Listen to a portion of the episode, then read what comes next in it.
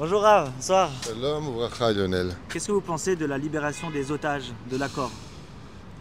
C'est un sujet qui est très sensible et donc euh, ça dépend à quoi on, on s'adresse. Est-ce qu'on s'adresse à l'émotion ou est-ce qu'on s'adresse à l'intellect? Si on s'adresse à l'émotion, il suffit tout simplement d'imaginer qu'il s'agit de nos enfants, de ton fils ou de ton petit-fils, de ta sœur, qui est prisonnier là-bas. Est-ce que tu aurais une question? Non. Parce que la vie de chaque juif n'a pas de prix. Et ainsi donc, si on doit libérer, eh bien on, fera ce qu'il faut pour les récupérer parce qu'on les aime, parce qu'ils nous manquent. Si je me retire de ce côté émotionnel et que je fais appel à l'intellect, alors je dirais, mais attends, excuse-moi, mais euh, si on a fait des prisonniers et qu'aujourd'hui on négocie avec un mouvement terroriste, c'est donc eux qui mènent la baguette. En fin de compte, ils auront gagné aussi sur le point des échanges comme eux veulent faire les choses, à récupérer 300 de leurs soldats terroristes pour en tuer encore plus. Ça voudrait dire que pour sauver la vie de 50 personnes, on risquerait éventuellement d'en sacrifier beaucoup d'autres, comme ça s'est passé avec le numéro 2 du Hamas qui a été soigné en Israël, qui faisait partie des prisonniers et qui avait été libéré pour Gilad Shalit. Pour libérer un, en fin de compte, on a vu qu'il en a formé des milliers d'autres. Alors ça dépend à qui on s'adresse. Mais pour répondre euh, personnellement, il n'y a aucun doute qu'on se doit de libérer les, les otages, et ce, combien même on doit euh, libérer de notre côté des terroristes. Et puis de l'autre côté, n'oublions pas un détail.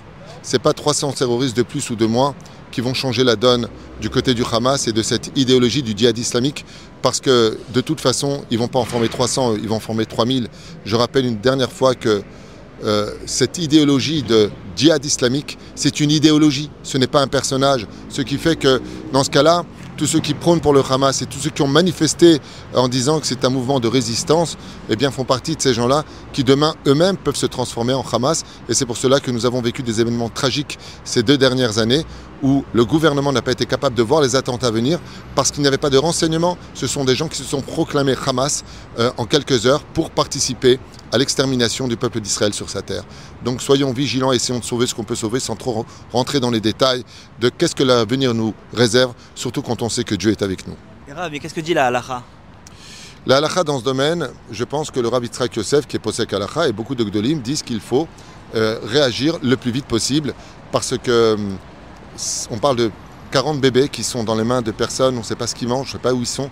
On parle de familles qui sont... Euh, c'est une mort, on est en train de vivre une mort.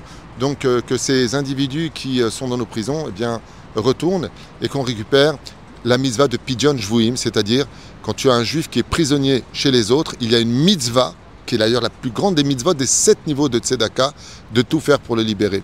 D'abord on le libère et après on avisera de comment on réagira pour nous protéger encore mieux de cette idéologie dévastatrice qui, je le rappelle, ne menace pas que Israël, mais le monde entier. Merci beaucoup Rav.